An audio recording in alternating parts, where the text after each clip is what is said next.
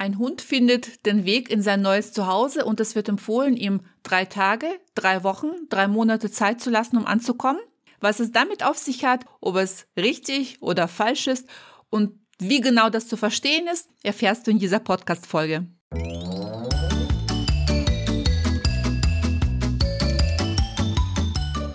Herzlich willkommen im Hundepub, ein Ort für Hundepubertätsgeplagte. Lausche hier deinen Leidensgenossen Lache über Alltagsanekdoten, fühle dich ertappt, aber auch verstanden und gehe gestärkt mit nützlichen Tipps, die wirkungsvoller als so manche Stammtischparole ist, an die Erziehung deines Hundetinis. Nie gegen ihn, immer für ihn, damit aus ihm ein entspannter Alltagsbegleiter wird. Mein Name ist Eri, ich bin Trainerin für Menschen mit Junghund und freue mich sehr, dass wir die nächsten Minuten miteinander verbringen.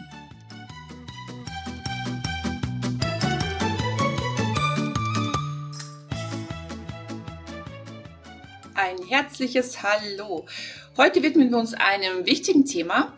Und zwar wird dieses Thema die meisten betreffen, die sich einen Hund holen.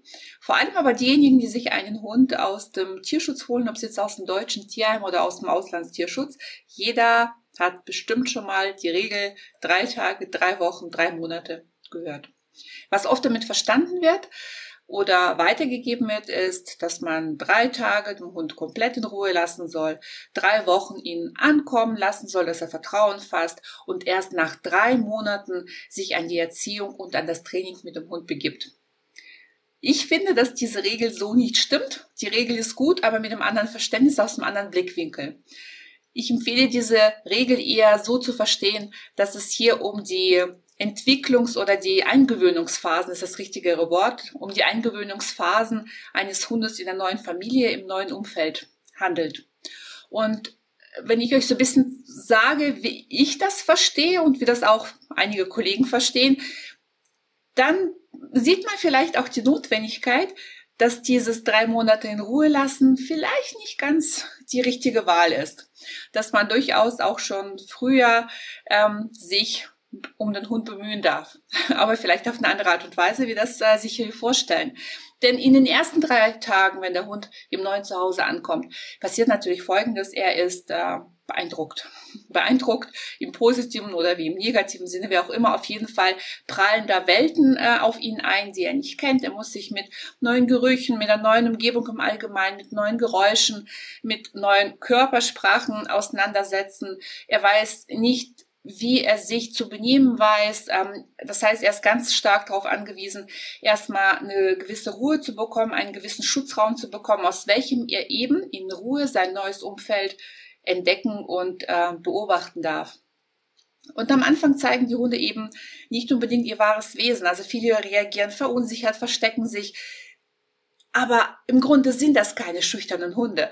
Und man neigt dann auch sehr schnell dazu zu sagen, ah ja, mit diesem Hund werde ich überhaupt kein Thema haben, der ist so kuschelig, äh, später in dem Moment vielleicht noch nicht, wobei auch da Hunde gibt, die natürlich schon am Anfang extremst ja, beinahe schon aufdringlich sind und, und ähm, so viel Nähe vom Menschen suchen das ist aber auch oft eher so, so ein Übersprung, dass sie einfach sich nicht sicher sind, so ein bisschen auch anfangen, sich einzuschleimen.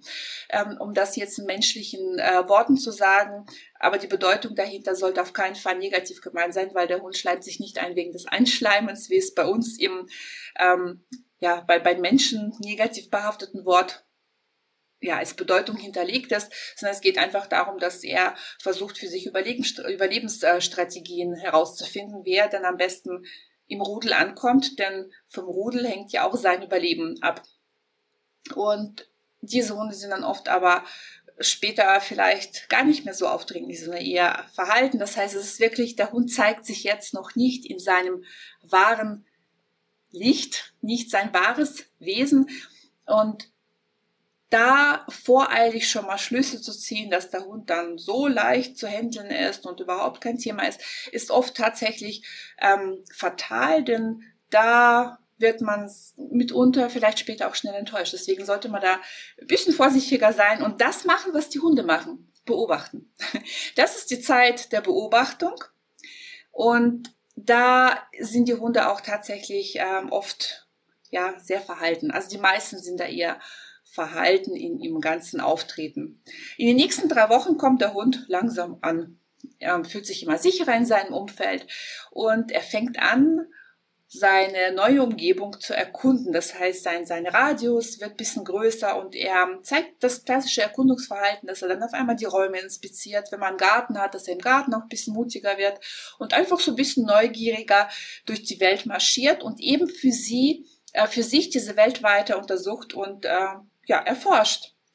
Und da fangen vielleicht schon langsam an, so die ersten Anzeichen ähm, sichtbar zu werden, welches Naturell denn der Hund so mit sich bringt, welche, welche Persönlichkeit, ähm, welches Wesen, das sicherlich vielleicht auch durch seine vorher gemachten Erfahrungen so ein bisschen gebildet wurde, das fängt so langsam an aufzublühen.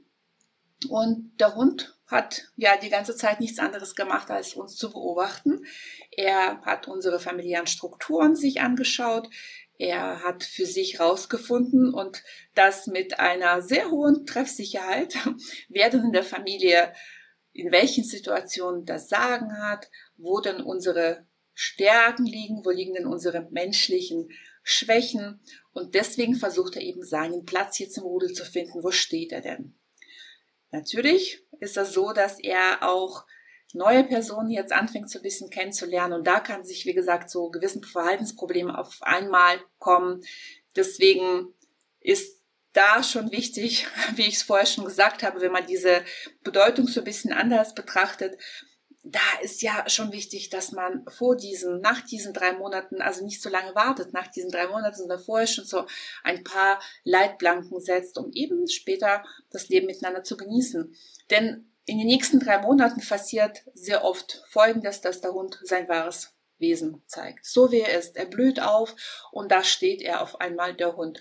Und entweder er hat seinen Platz gefunden und dieser Platz entspricht auch unserer Vorstellung so, wie wir das haben wollten, dann sind wir happy und zufrieden.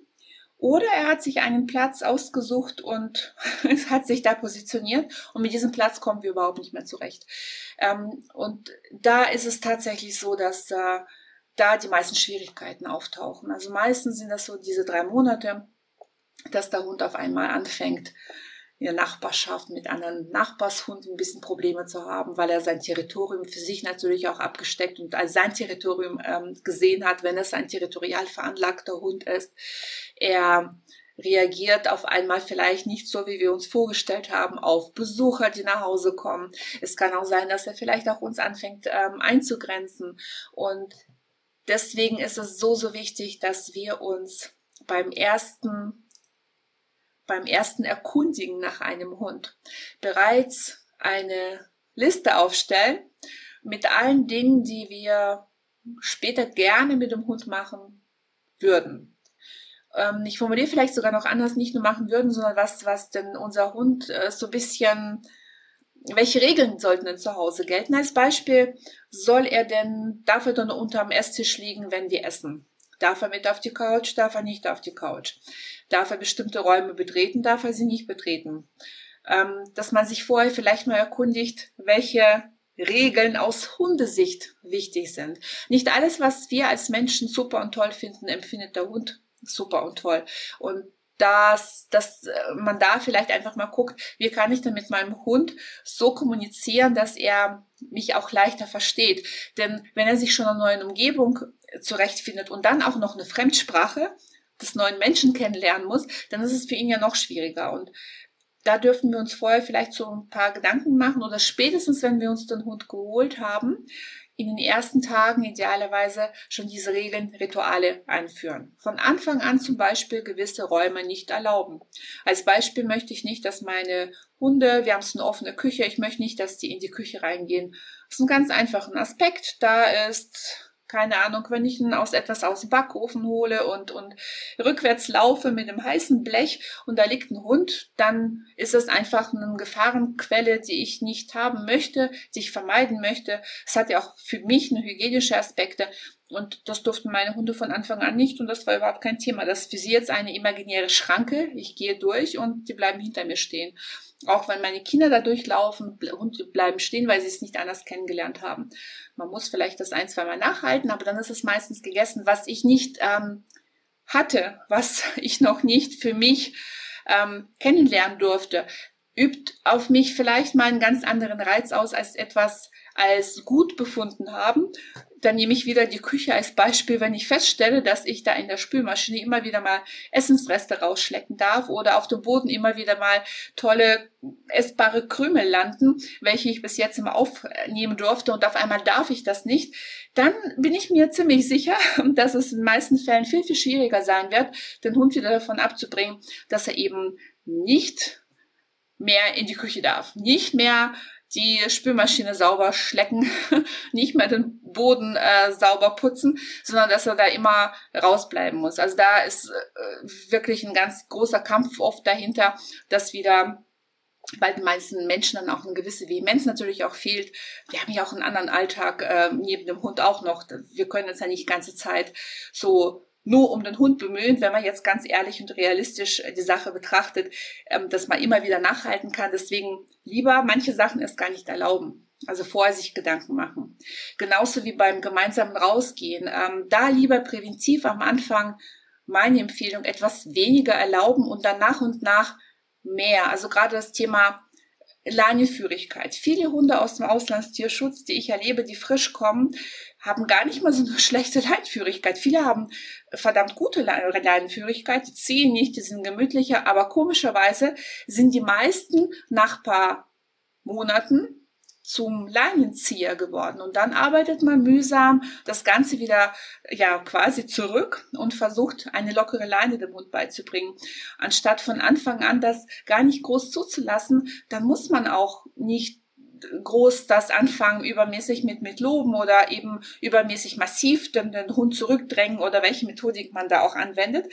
Wenn man das erst gar nicht erlaubt, sind da die Stellschrauben, die man dann in dem Moment, wenn der Hund das versucht, viel kleiner oder äh, dass man da von Anfang an einen Unterschied reinlegt, ähm, über welchen Karabiner ich den Hund führe, welche Rituale dann sind, dass er einfach mal für sich von Anfang an weiß, das bedeutet, ich darf da jetzt nicht äh, groß schnuppern, den Radius erweitern. Und das bedeutet jetzt, dass ich den Radius der Schleppleine am Anfang ist es tatsächlich bei Auslandstierschutzhunden ganz, ganz wichtig oder aus dem Tierheim insgesamt, dass man den Hund gut sichert, aber das ist auch wieder ein anderes Thema. Aber dass der Hund einfach lernt, da für sich, in welchen Situationen wir Radius erlauben, äh, nutzen kann und eben das Ziehen auch in der Schleppleine von Anfang an nicht zu erlauben.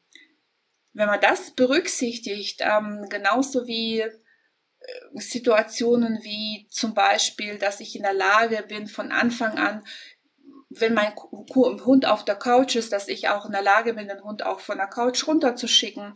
Wenn ich, ähm, dann ist es überhaupt kein Thema, dass er auf der Couch ist. Ne? Also das ist ja grundsätzlich, der Hund darf natürlich ins Bett, auf die Couch, wenn mir das nichts ausmacht, ist kein Thema, aber ich muss in der Lage sein, den Hund des Platzes auch wieder zu verweisen, ohne dass er mich anknurrt, ohne dass er sich komplett versteift und dass ihm wirklich das Ganze gegen den Strich äh, fährt, im wahrsten Sinne des Wortes. Ähm, wenn das gegeben ist, dann gelten natürlich auch andere Regeln. Für das Zusammenleben, für die Bindung und für das gegenseitige Vertrauen ist es unabdingbar, dass man sich gegenseitig respektiert. Und was ich leider immer wieder erlebe, dass gerade bei Tierschutzhunden, muss ich dazu sagen, ist es oft so, dass die Menschen unwahrscheinlich viel entgegenbringen den Hunden. Das heißt, ähm, wirklich äh, sind schon beinahe aufopfernd dem Hund gegenüber, vergessen aber so eigentlich so ein bisschen eigene Bedürfnisse auch mal ins äh, ja, an die, an die Oberfläche zu stellen und auch mal zu sagen, okay, es gibt aber auch Bedürfnisse, die mir wichtig sind und da möchte ich dich bitten, das auch einzuhalten und ähm, auch mir entgegenzukommen. Und aus diesem guten Willen, man will ja dem Hund aus dem, jetzt hat er schon so viel erlebt und das spielen ja ganz viele Vorstellungen, dass man einfach so, so ein Mitleid auch mit dem Hund hat. Aber der Hund versteht das leider in dem Moment ein bisschen anders. Für ihn fehlt dann einfach eine Struktur. Eine Struktur aus hündischer Sicht, die wichtig ist, im, die im Hunderudel ist, dass man einfach eine gewisse, eine gewisse Plansicherheit hat, ähm, eine gewisse Hartnäckigkeit auch mal im Verfolgen eigener Ziele. Das ist ja das, was unsere Hunde immer wieder mal zeigen. Wenn man mal beobachtet, wie ein Hund sich verhält, der unbedingt zu einer Schnupperstelle will. Und äh, wenn man ihn nicht lässt, mit welcher Vehemenz manche Zeitgenossen dahin ziehen, das ist ja schon sehr, sehr erstaunlich. Oder wenn jemand äh, versucht, einen anderen, also ein Hund versucht, seinen Artgenossen zum Spiel aufzufordern und dieser nicht gleich drauf einsteigt, mit welcher Hartnäckigkeit der andere ja beinahe schon bedrängt und belästigt wird, bis er mitspielt oder eben dann anders reagiert. Wir sind aber sehr schnell nachgiebig und ähm, wir dürfen uns nämlich deswegen auch am Anfang schon einen Plan machen, den wir dann konsequent verfolgen und dadurch dem Hund eine gewisse Plansicherheit geben, unserem Hund zuzumuten, zuzutrauen, dass er als hochsoziales Lebewesen auch manche Krisen übersteht und meistert, dass er nicht daran zerbricht, wenn ich ihm etwas nicht erlaube, sondern dass er daran stärkt, ähm, dass stärker wird, dass sein Selbstbewusstsein dadurch ähm, ja, Selbstwertgefühl und, und Selbstbewusstsein stärker wird und dass er sich eben auf die Entscheidungssicherheit, auf meine Entscheidungssicherheit vertrauen kann. Denn das ist nämlich ein Thema, was gerade Hunde aus dem Auslandstierschutz unbedingt ich sage wieder Auslandstierschutz, ich meine Tierschutz im Allgemeinen.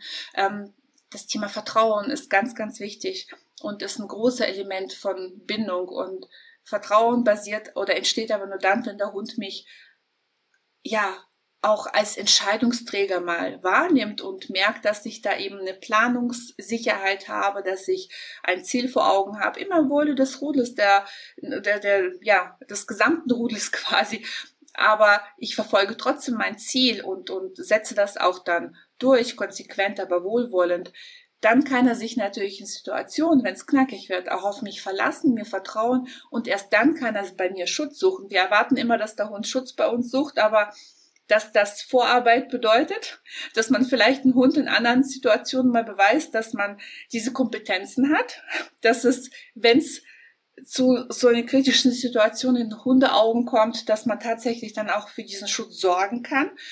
Dieses ähm, Vertrauen wächst ja nicht erst in der kritischen Situation, sondern davor.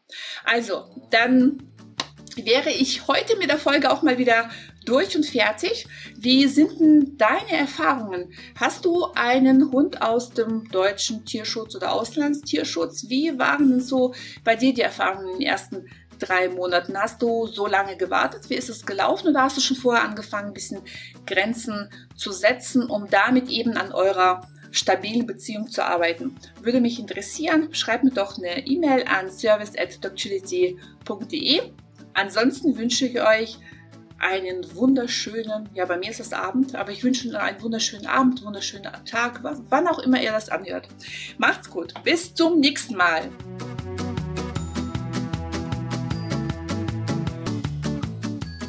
So, das war's nun mit dieser Folge. Möchtest du noch mehr Tipps für die Erziehung deines Junghundes erfahren? Dann besuche mich doch bei Instagram unter @docchility. Die genaue Bezeichnung findest du unten in den Show Notes. Und nun herzlichen Dank für deine Zeit. Ich habe mich sehr gefreut, dich dabei zu wissen und freue mich auf ein nächstes Mal. Bis bald, deine Eri.